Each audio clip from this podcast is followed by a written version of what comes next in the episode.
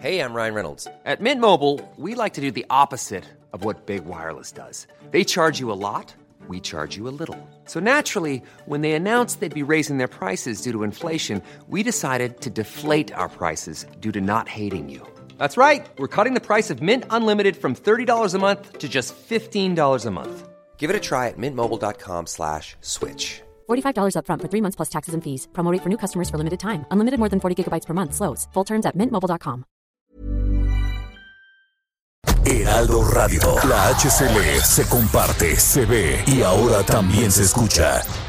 Esto es República H.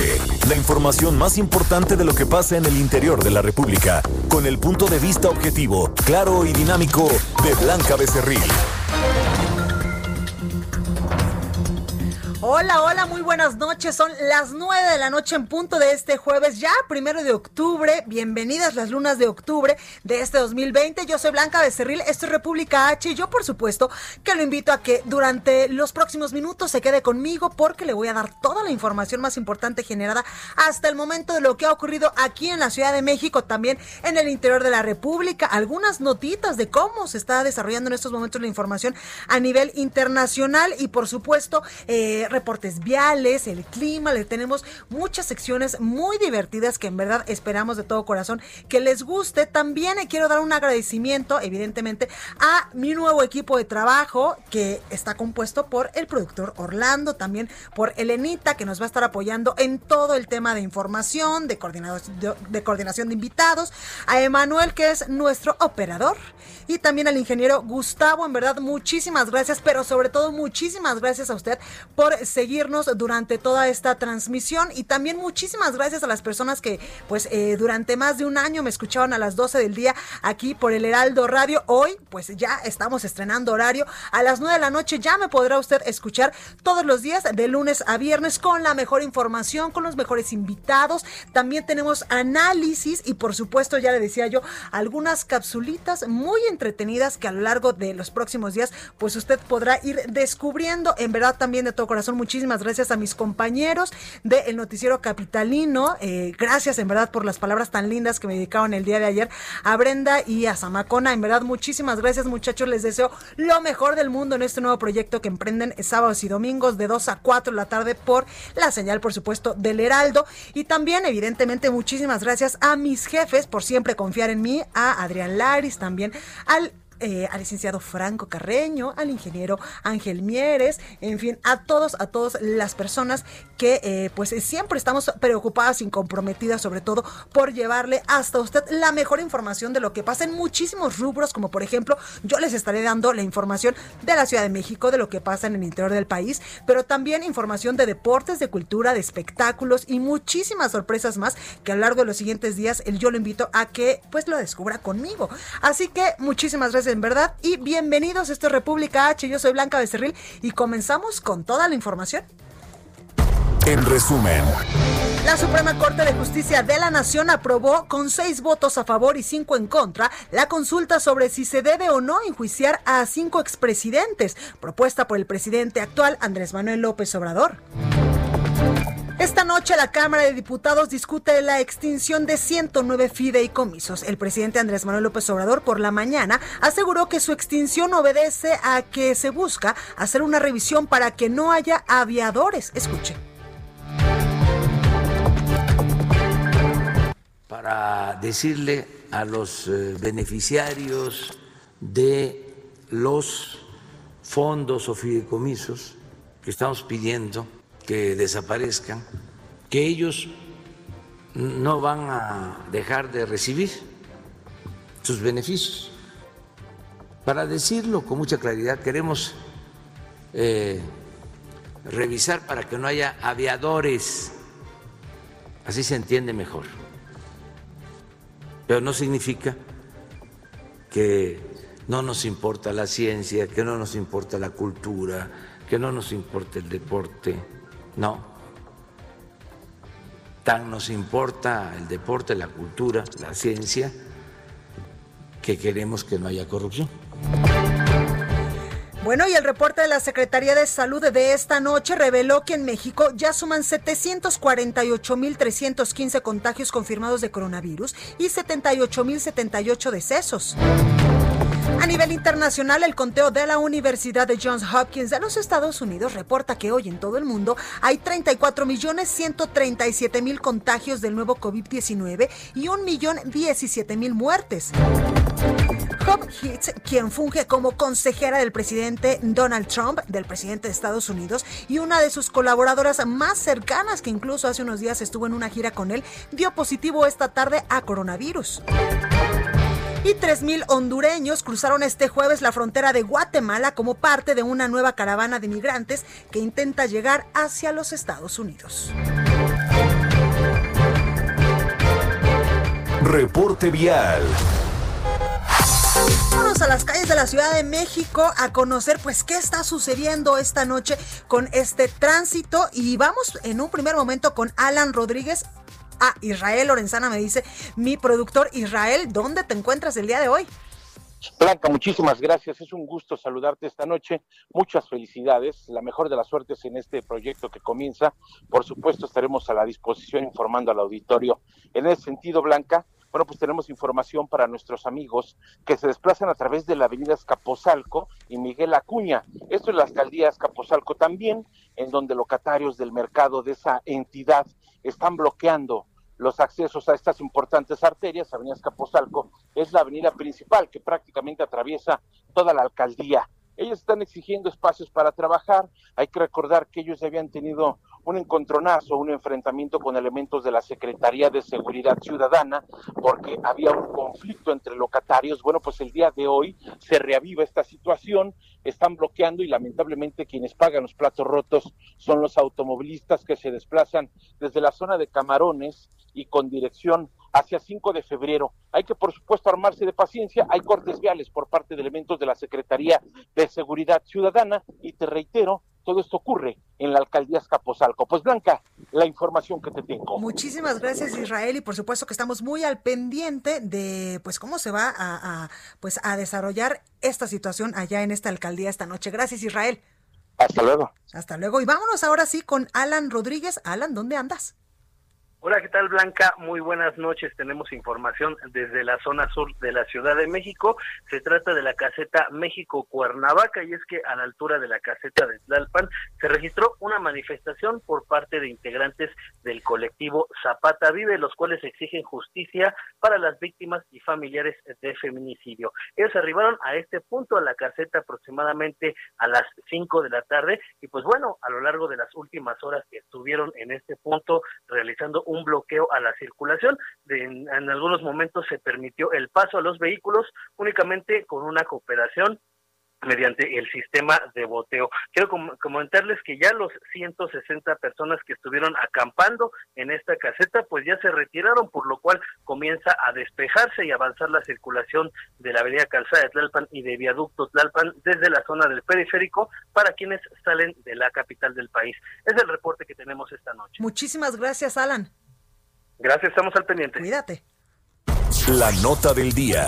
Bueno, y por supuesto que la nota del día hoy ha sido eh, pues esta resolución que da la Suprema Corte de Justicia de la Nación y es que luego de que la Suprema Corte pues aprobó con seis votos a favor y cinco en contra declarar constitucional la materia de la consulta sobre si se debe o no enjuiciar a los expresidentes desde el expresidente Carlos Salinas de Gortari hasta el último que tuvimos eh, previo a la presidencia de Andrés Manuel López Obrador que, y me refiero pues al expresidente Enrique Peña Nieto propuesta por el presidente López Obrador los ministros, los ministros aprobaron sí la constitucionalidad, pero le cambiaron la pregunta y la pregunta que ellos eh, pues eh, votaron a favor y que eh, pues literalmente le dieron luz verde es la siguiente. Está un poquito confusa para todos aquellos que no estamos familiarizados con estos temas jurídicos, pero ahí le va.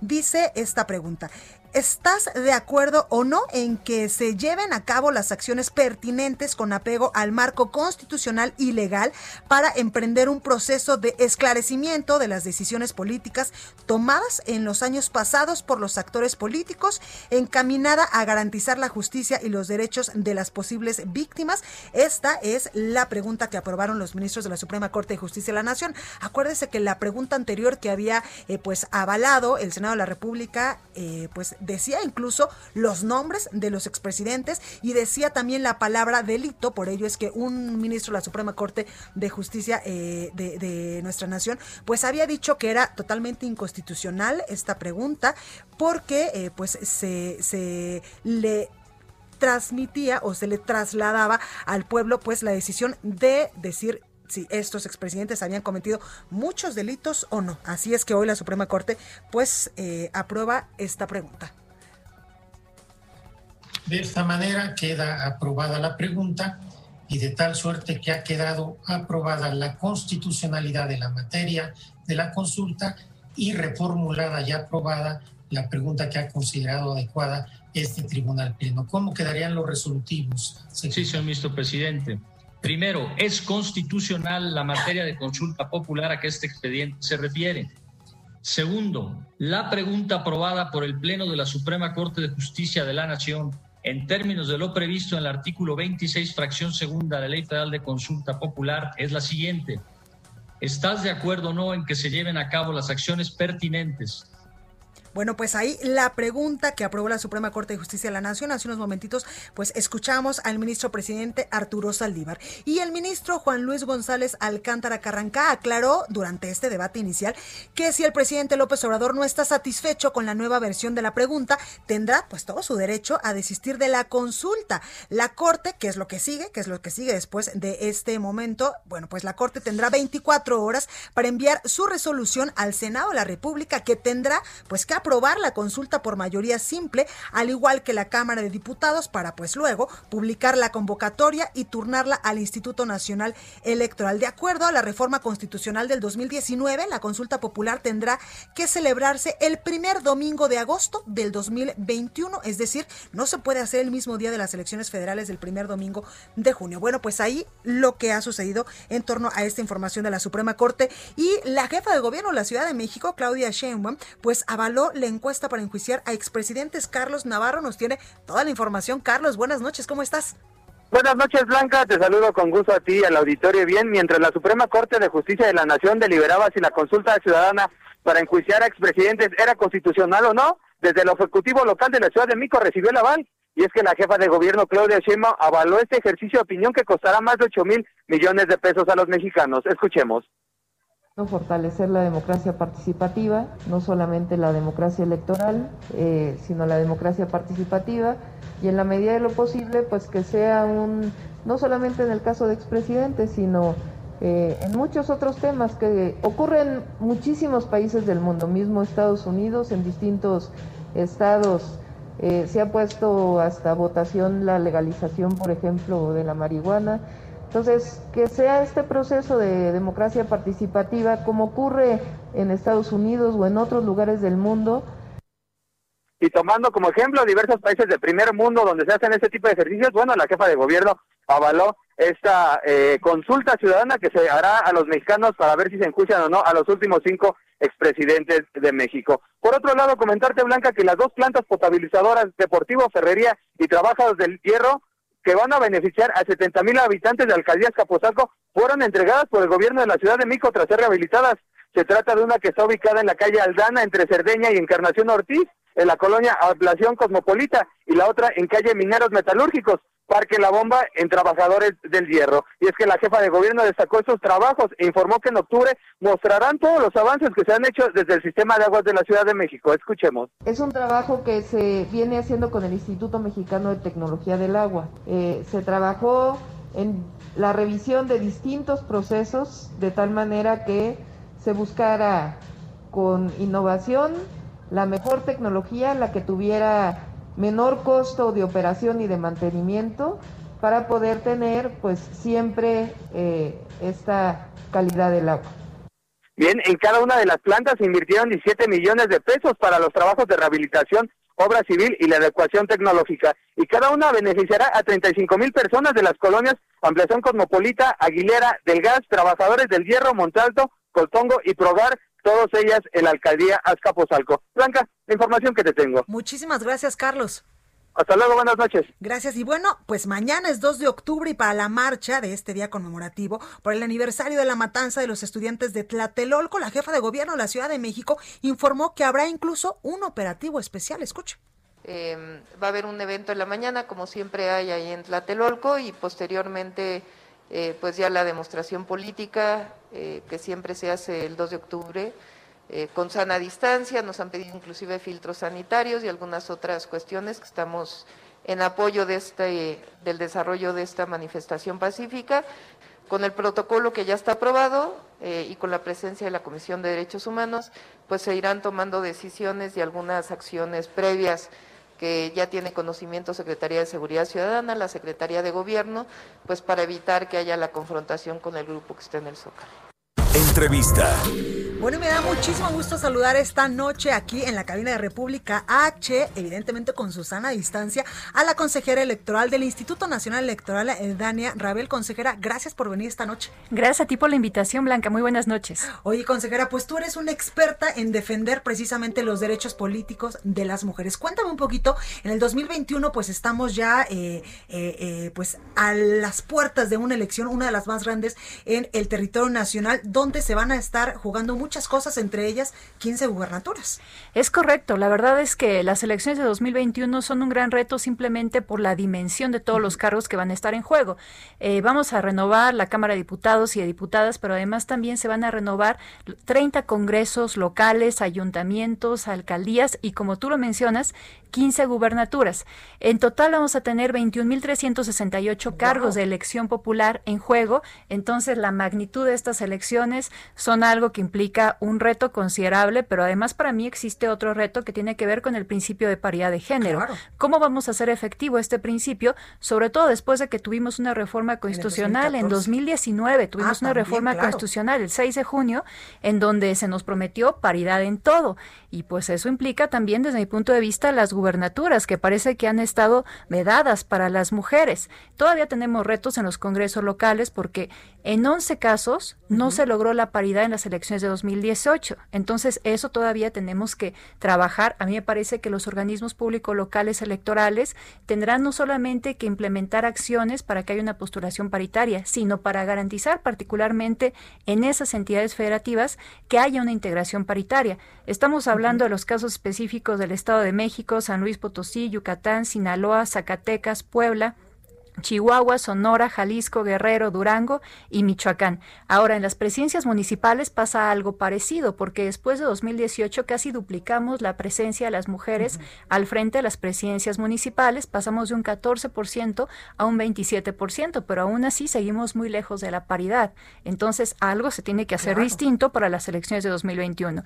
Las gubernaturas son el caso más dramático que te puedes imaginar, porque, a ver, para poner un ejemplo lo más cercano posible, en 2019 se renovó la gubernatura de Puebla y de Baja California. No se postuló a una sola mujer para esas dos gubernaturas. Cuando vemos mujeres súper capaces en temas políticos. Totalmente, pero además también en 2018 fue la vez que más mujeres fueron postuladas. Se renovaron nueve gubernaturas, hubo 50 candidatos y candidatas y de esos 50 candidatos y candidatas para las gubernaturas, 39 fueron hombres, 11 fueron mujeres, cinco de esas 11 se concentraron entraron en la Ciudad de México para la jefatura de gobierno. Entonces, para mí, lo evidente es no solamente las mujeres no están llegando a estos puestos, sino que los partidos políticos ni siquiera las están postulando, entonces la ciudadanía no tiene ni la posibilidad de elegir o no a una mujer. Eso tiene que cambiar. Eso me resulta inconsistente con los discursos que estamos escuchando y además con esta reforma constitucional de paridad en todo.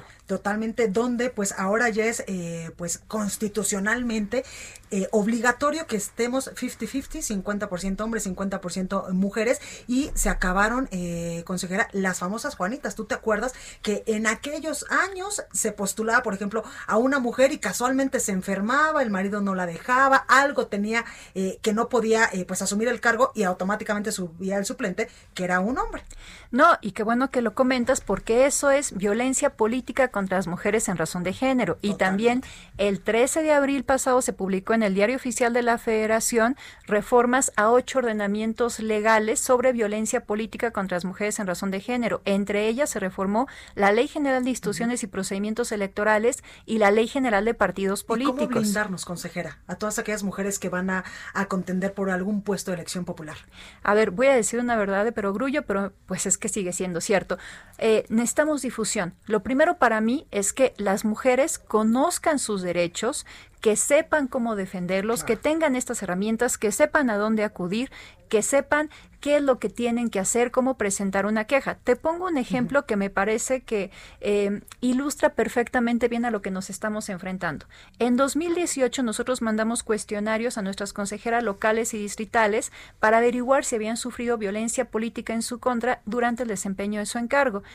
La primera pregunta era si habían sufrido violencia política. Casi todas respondieron que no, pero en el resto del cuestionario se ponían ejemplos, concretos de violencia política. cuáles? Eh, por ejemplo, a usted cuando pide el uso de la palabra, ¿se la dan o, se la suelen negar? O a usted le invitan a todos los lugares, le dan todos los recursos, toda la información que requiere para ejercer su cargo. Y muchas de estas preguntas decían que sí, pero habían dicho primero que no habían sufrido violencia política.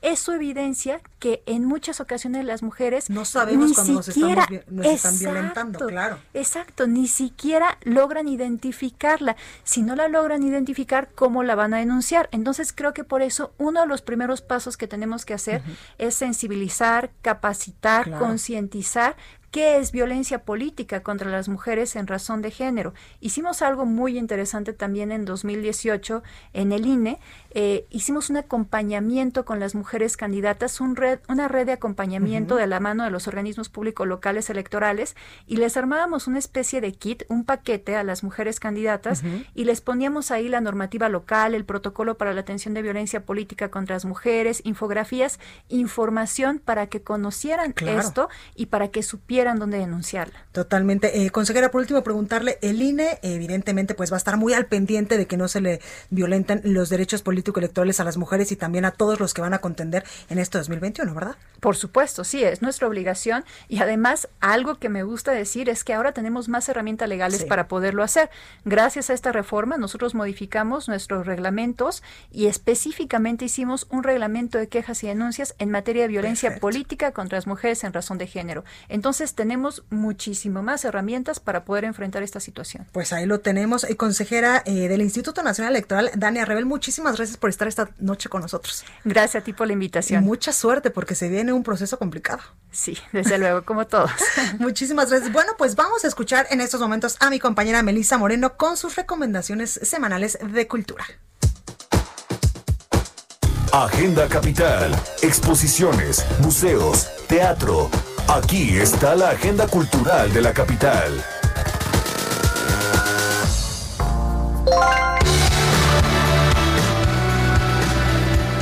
Bienvenidos a la Agenda Cultural del Heraldo de México. Yo soy Melissa Moreno, editora de artes, y esta es la selección de eventos que tengo para ustedes esta semana. La cuarta edición de Blank Canvas Festival de Cine Contemporáneo se lleva a cabo hasta el 10 de octubre bajo un innovador formato híbrido y con muchas sorpresas para los cinéfilos mexicanos. Conscientes de la situación actual, el festival ha decidido mutar y transformarse, buscar nuevos caminos para ofrecer lo mejor del cine del panorama internacional y seguir consolidándose como uno de los eventos más radicales de México, por lo que se presentará en este formato, donde continúa con sus conocidas sedes como la Cineteca Nacional, el Instituto Goethe, la Universidad de la Comunicación, así como diversos complejos de cine de la Ciudad de México. A esta lista se suma la nueva sede digital Filmin Latino, que reunirá gran parte de su programación. La información de sus más de 130 películas en exhibición y su competencia lo encuentras en sus redes sociales.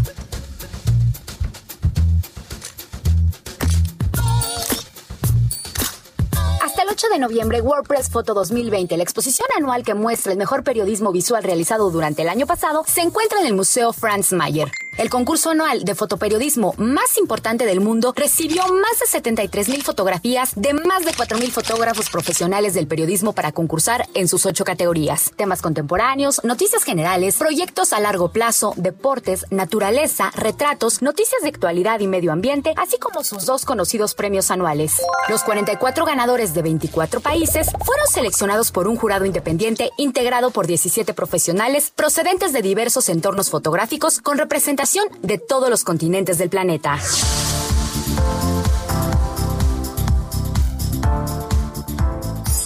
Imagina que vives sin miedo de ser quien eres. Te aceptas y te amas plenamente. Se siente bien, ¿no? Que los filtros de Instagram ya son innecesarios y que la palabra dieta por fin la borraste de tu diccionario. Imagina que brillas porque sencillamente eres tú. Ahora cambia ese chip porque esto ya no es una ilusión. Eres brava, eres fuerte, eres digna.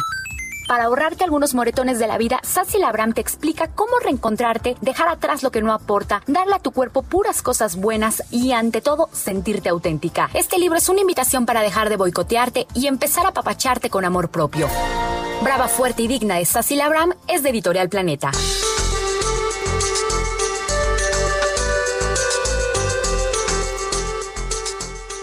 Estas fueron las recomendaciones de la Agenda Cultural del Heraldo de México. Yo soy Melisa Moreno y me encuentras en arroba melisototota. Nos escuchamos la siguiente semana. Bueno, y vamos al sacapuntas de este jueves con mi compañera Elena Duarte. Elena, adelante. Sacapuntas. Ajustes en el Edomex. Mucho interés despertaron los movimientos en el gabinete del gobernador del Estado de México, Alfredo del Mazo. De las carteras que ajustó, destacan Ernesto Nemer, en la Secretaría General de Gobierno, Luis Limón Chávez en Movilidad y Rodrigo Martínez, nuevo titular de Seguridad Pública, a quien ubican como un profesional de la inteligencia. Oaxaca repunta.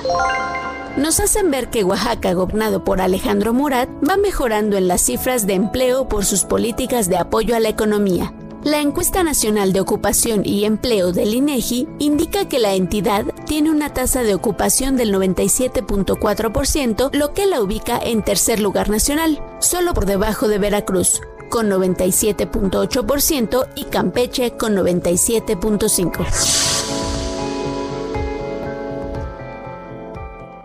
Continúa escuchando a Blanca Becerril con la información más importante de la República en República H. Regresamos. Heraldo Radio.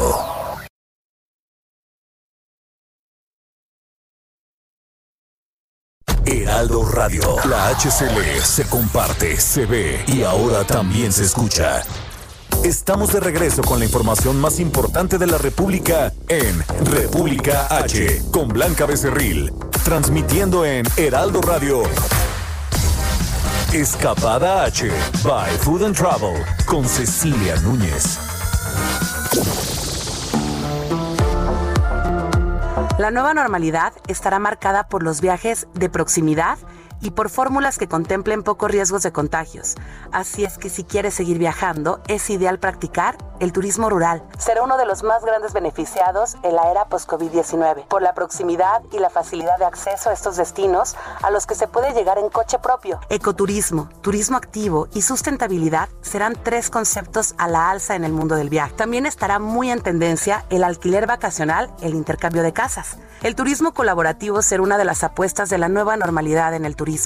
El alquiler vacacional y el intercambio de casas se perfilan como dos alternativas en este futuro inmediato. Sí vamos a seguir usando hoteles, sí vamos a seguir yendo a ciertos lugares, pero siempre en hoteles mucho más boutique, donde conozcamos a los dueños, donde los aspectos sanitarios sean perfectos. El presupuesto también va a ser fundamental y otras opciones, además del house sitting o cuidado de casa, que supone un alojamiento gratuito o intercambio de alojamientos, también va a tener mucho que ver los procesos de cancelaciones. Vamos a ser mucho más libres en cancelar un viaje en un tiempo menor al promedio. Los viajes en autocaravana es una de las tendencias más seguras para la salud tras el confinamiento. Hay que viajar con la casa a cuestas. El caravaning ofrece gran autonomía y libertad de movimiento, horarios y rutas. Garantiza también unas condiciones de seguridad e higiene frente al virus superiores a otras opciones. La manipulación y el acceso de comida, ropa u otros utensilios utilizados a bordo se ciñen solamente a los ocupantes. El otro punto es glamping, naturaleza sin renunciar al confort en una casa ni a otros privilegios que no se incluyen en el tradicional concepto de acampada. Es una forma de casas en los árboles, cabañas sofisticadas, tiendas indias o tipis o lodges africanos. Estas típicas viviendas de los nómadas mongoles, construidas en plena naturaleza, permiten permanecer prácticamente al margen del resto de los humanos y por lo tanto al margen de cualquier contagio.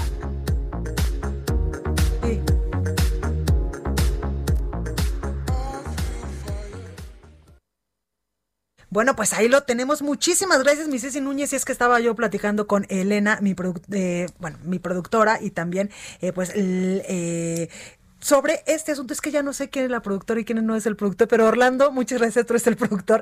Elena es la que me ayuda evidentemente con todos los asuntos de información. Y es que de último momento eh, se acaba de levantar la sesión allá en la Cámara de Diputados, donde se estaba eh, pues discutiendo diversas leyes en materia de fideicomisos y se citó para el día de mañana a las 11. ¿Esto por qué? Pues porque no había quórum, solamente había 222 diputados.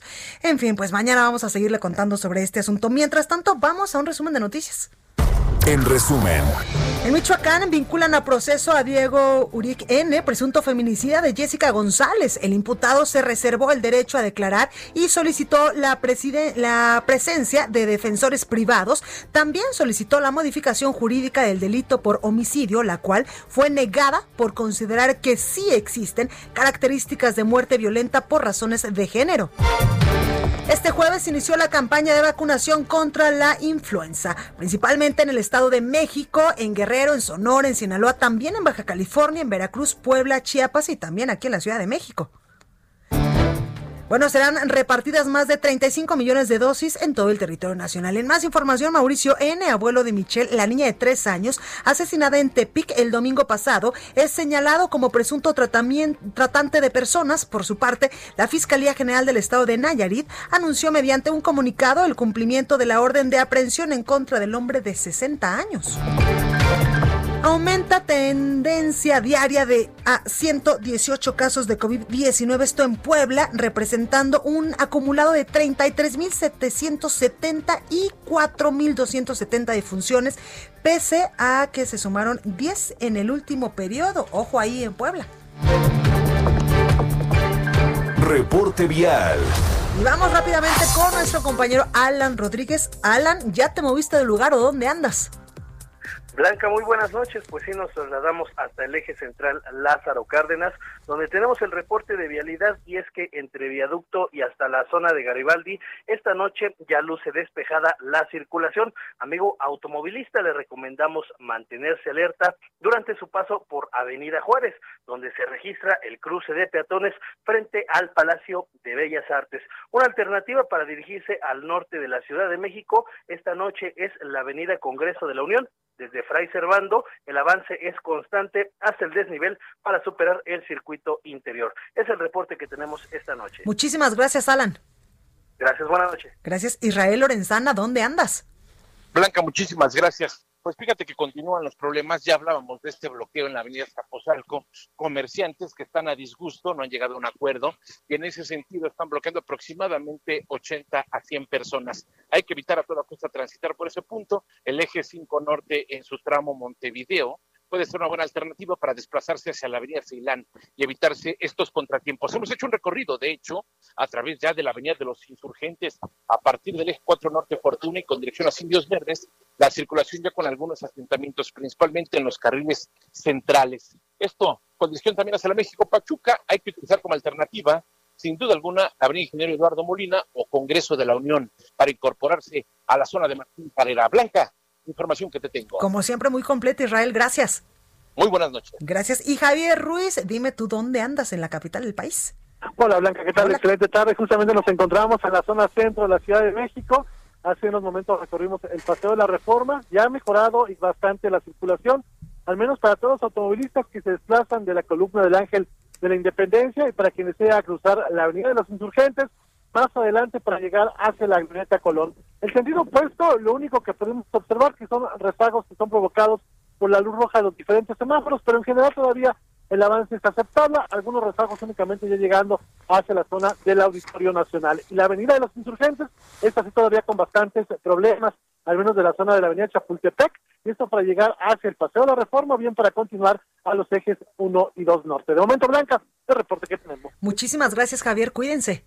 Gracias, hasta luego, buenas noches. Gracias. Y bueno, yo lo decía hace unos momentitos que hoy el primero de octubre. Bueno, se celebran varias cosas, entre ellos, evidentemente, empieza el mes rosa, este mes donde pues nos concientizamos y hay muchísimas campañas, evidentemente también aquí en el Aldo de México. Estamos ya lanzando una campaña que se llama Hazlo bien, esto para evidentemente concientizarnos sobre la importancia del chequeo oportuno para detectar oportunamente el cáncer de mama. Y es que a nivel mundial, octubre, pues es el mes rosa, el mes elegido para redoblar los esfuerzos.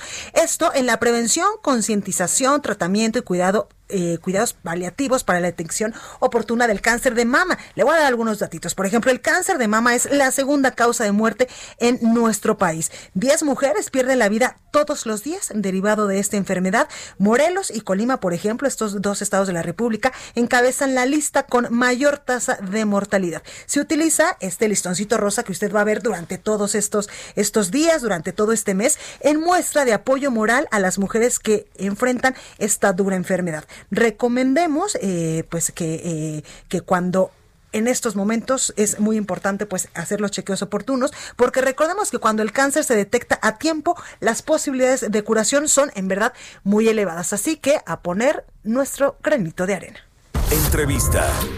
Bueno, ya que hablamos de salud, me da muchísimo gusto saludar en la línea telefónica al doctor Jorge Alfredo Ochoa. Él es director general de los servicios de salud pública de la Ciudad de México, órgano encargado de la aplicación, por supuesto, de la vacuna contra la influenza. Doctor, muy buenas noches, ¿cómo está? Muy bien, muchas gracias. A la orden. Gracias por esta comunicación, doctor. Cuénteme, hoy arrancamos ya esta, eh, pues esta campaña de vacunación contra la influenza en medio de una emergencia sanitaria por el coronavirus. Efectivamente, hoy arrancamos para vacunar a 3.291.000 capitalinos. Desde a partir de este día hasta el 31 de diciembre estaremos aplicando la vacuna a, a la población, ¿no? Eh, nos vamos a concentrar en los grupos más vulnerables a la influenza, que son los menores de 5 años. Los menores de 5 años este, descontando los primeros seis meses, porque en ellos no es necesario, ya están protegidos contra la influenza los primeros seis meses. También vamos a aplicar la vacuna a los mayores de 60 años, a todos, a todas las mujeres embarazadas, independientemente de la etapa en que se encuentren de la gestación, al personal de salud, que ya iniciamos desde hace una semana a la aplicación a todo el personal de salud, y hay un quinto grupo que va desde los 6 años hasta los 59 años, siempre y cuando tengan alguna enfermedad concomitante, una comorbilidad como es la diabetes, las enfermedades pulmonares crónicas, las cardíacas, las renales, el VIH. Oiga, doctor, ¿nos podemos vacunar con base en todo esto que nos está diciendo, por ejemplo, nosotros que estamos aparentemente sanos? Este, si están sanos y no están en estos grupos vulnerables, pues no es necesario vacunarse. Okay. Oiga, ¿y dónde se estarían aplicando estas vacunas? ¿Cuántas se aplicarían de aquí al primero al 31 de diciembre? Vamos a aplicar 3.290.000. ¿Y dónde se van a aplicar? En los centros de salud, en primer lugar de todas las instituciones de salud.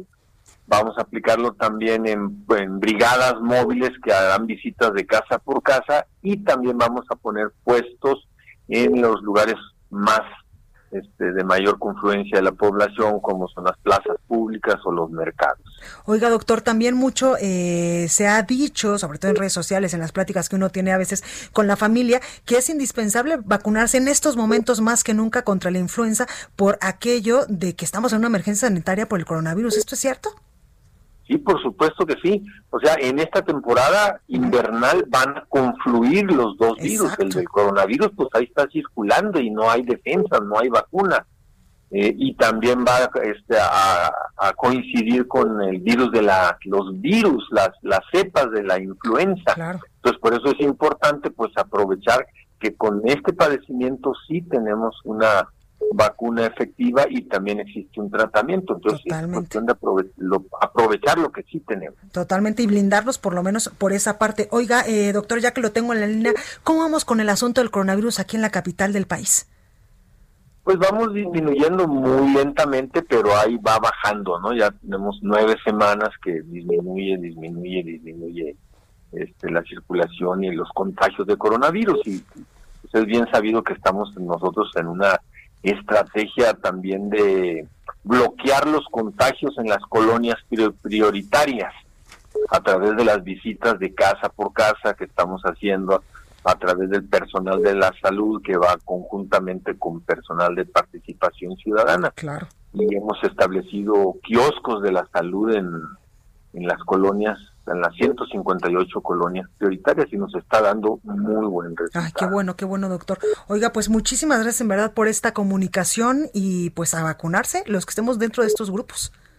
Así es, y llevando su cartilla de vacunación, su cartilla nacional de salud, para que ahí se registre esta aplicación de la vacuna. Y no bajar la guardia, ¿verdad? Que todavía no salimos de la emergencia sanitaria por el coronavirus. Por supuesto, hay que disminuir los riesgos, cuando menos con esta enfermedad sí la podemos prevenir. Totalmente. Doctor Jorge Alfredo Ochoa, director general de los servicios de salud pública aquí en la Ciudad de México, muchísimas gracias. Al contrario, gracias a usted. Gracias, cuídese mucho. Entrevista. Bueno, y me da muchísimo gusto saludar en la línea telefónica a Pablo Amílcar Sandoval, quien hasta el día de hoy pues será un superdelegado, delegado estatal de los programas de desarrollo del gobierno federal allá en Guerrero. Muy buenas noches, ¿cómo está? Blanca, buenas noches, qué gusto poder platicar con el auditorio del Heraldo Radio. Oiga, don Amílcar, pues cuénteme un poquito, pues ya renunció usted al cargo de estos famosos superdelegados para, se dice, pues contender en el proceso interno de Morena rumbo a la gubernatura, ¿puede ser? Mira, eh, en realidad lo que anuncié, pues es mi separación del cargo de delegado con el que me honró el, presidente de México. Pero eh, lo que te quiero decir es que aquí hay una definición muy clara que estamos haciendo que es no mezclar los temas electorales, no los temas políticos locales de Guerrero con la política social que del gobierno de México. Eso es, digamos, una definición eh, de que hacer política se tiene que hacer ya con un estándar eh, moral, ético, más, más o distinto, pues, más, claro. más, más eh, definido en que no se pueden mezclar estos temas. Y nosotros lo que afirmamos es que se ha consolidado, digamos, el trabajo de la delegación eh, y que Guerrero, pues es una entidad muy politizada, con una conciencia muy crítica, digamos, muy madura de los ciudadanos y que, pues, para poder entrar a la arena política, eh, pues se debe hacer eh, lejos de una de un encargo de gobierno. Entonces, pues para ser congruentes con eso, pedimos la licencia y bueno, ahora esperaremos eh, que lleguen los tiempos electorales para poder eh, tomar las decisiones congruentes, digamos, con todo esto. Totalmente. Entre ellas, pues sí sería igual levantar la mano para la gubernatura. Me acuerdo que usted en el 2015, ¿verdad? Fue candidato también a la gubernatura. Así es, en, 2015 yo participé eh, en el primer eh, proceso de Morena, eh, fui candidato a la gubernatura, pero bueno, ahora estamos haciendo esa evaluación, evidentemente llegarán los tiempos electorales, por supuesto que a mí me interesa que el pueblo de Guerrero recupere control de su gobierno. Y para nadie es secreto aquí en Guerrero que pues yo estoy eh, digamos, con un compromiso con nuestro, con nuestro pueblo.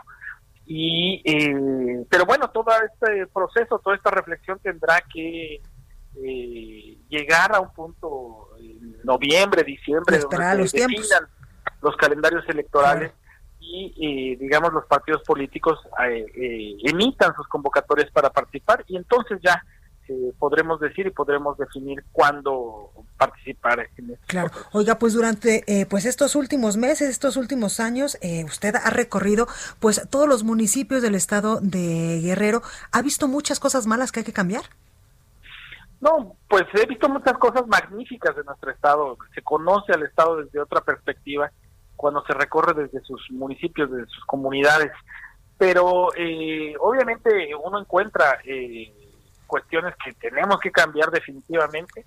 Te digo un ejemplo que creo que ha sido en todo el país así. ¿Sí? Necesitamos eh, reconfigurar o relanzar el sistema de salud en el estado de Guerrero después de la pandemia de COVID, eh, estaba oyendo ahorita la entrevista eh, de hace un momento, pues es imperativo que se hagan inversiones importantísimas en el sistema de salud en Guerrero y se garantice que haya atención, eh, que crezca el número de camas disponibles en el Estado, que eh, digamos la infraestructura se multiplique en el Estado y pueda garantizarse el derecho a la salud.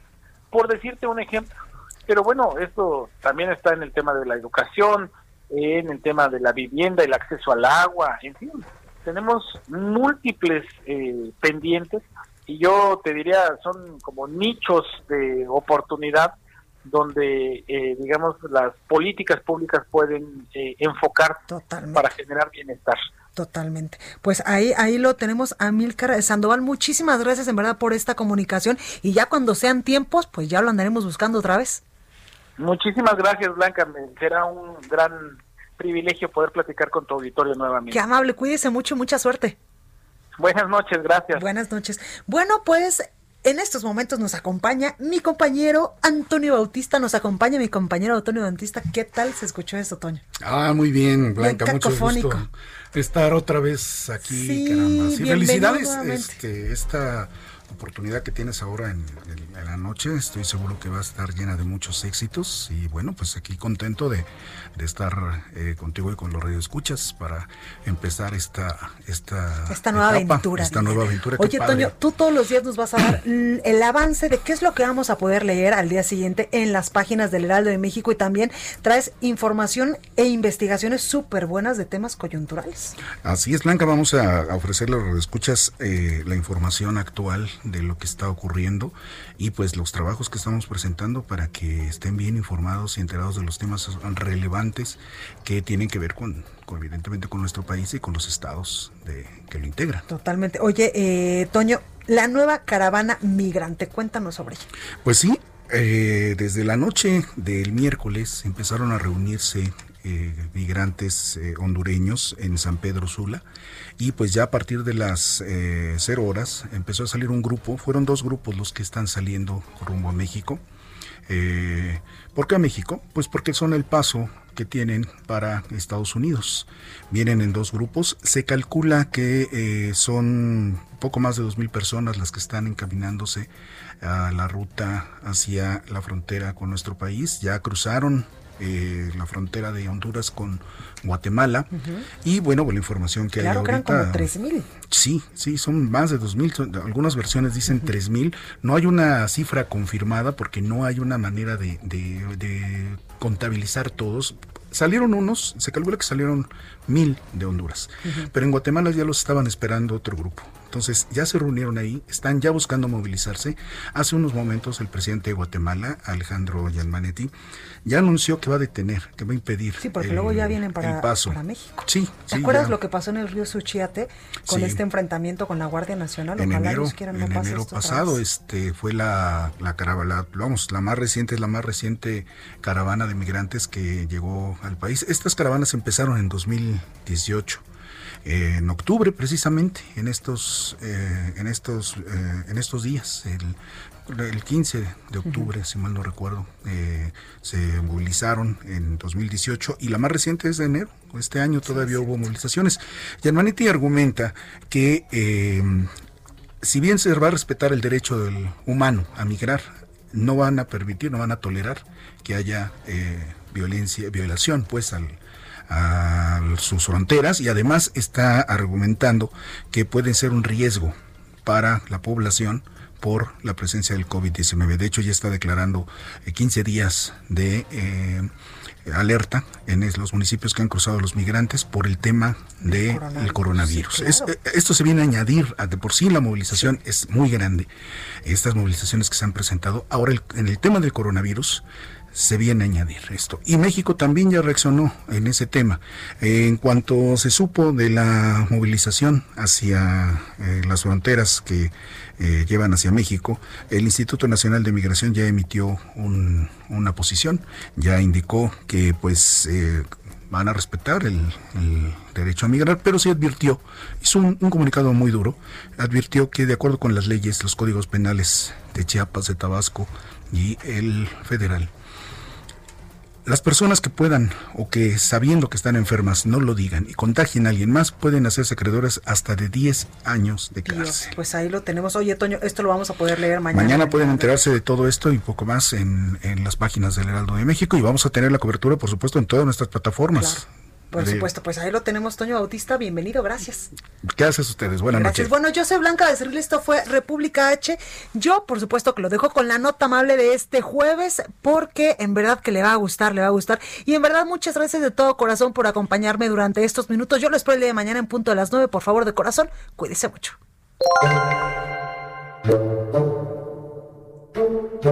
Buenas noches Blanca y para despedirnos este jueves les cuento que el día de ayer falleció el dibujante argentino Joaquín Salvador Tejón, más conocido como Quino. Falleció este miércoles en Mendoza, su ciudad natal, a los 88 años por una descompensación que le fue producto de una serie de problemas preexistentes que lo fueron deteriorando.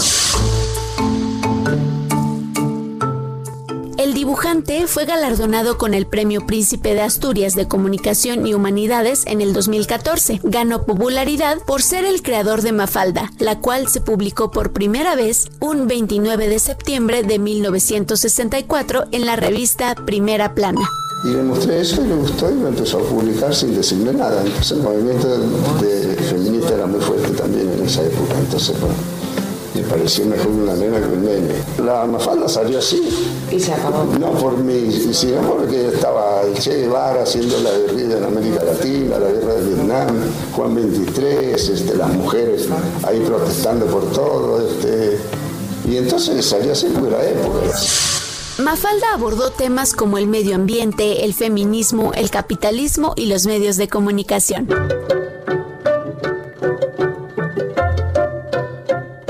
República H recordamos a Quino y a Mafalda con estas cinco frases célebres. Como siempre, apenas uno pone los pies en la tierra y se acaba la diversión. El problema es que hay más gente interesada que gente interesada. Yo soy Elena Duarte y esta fue la nota amable.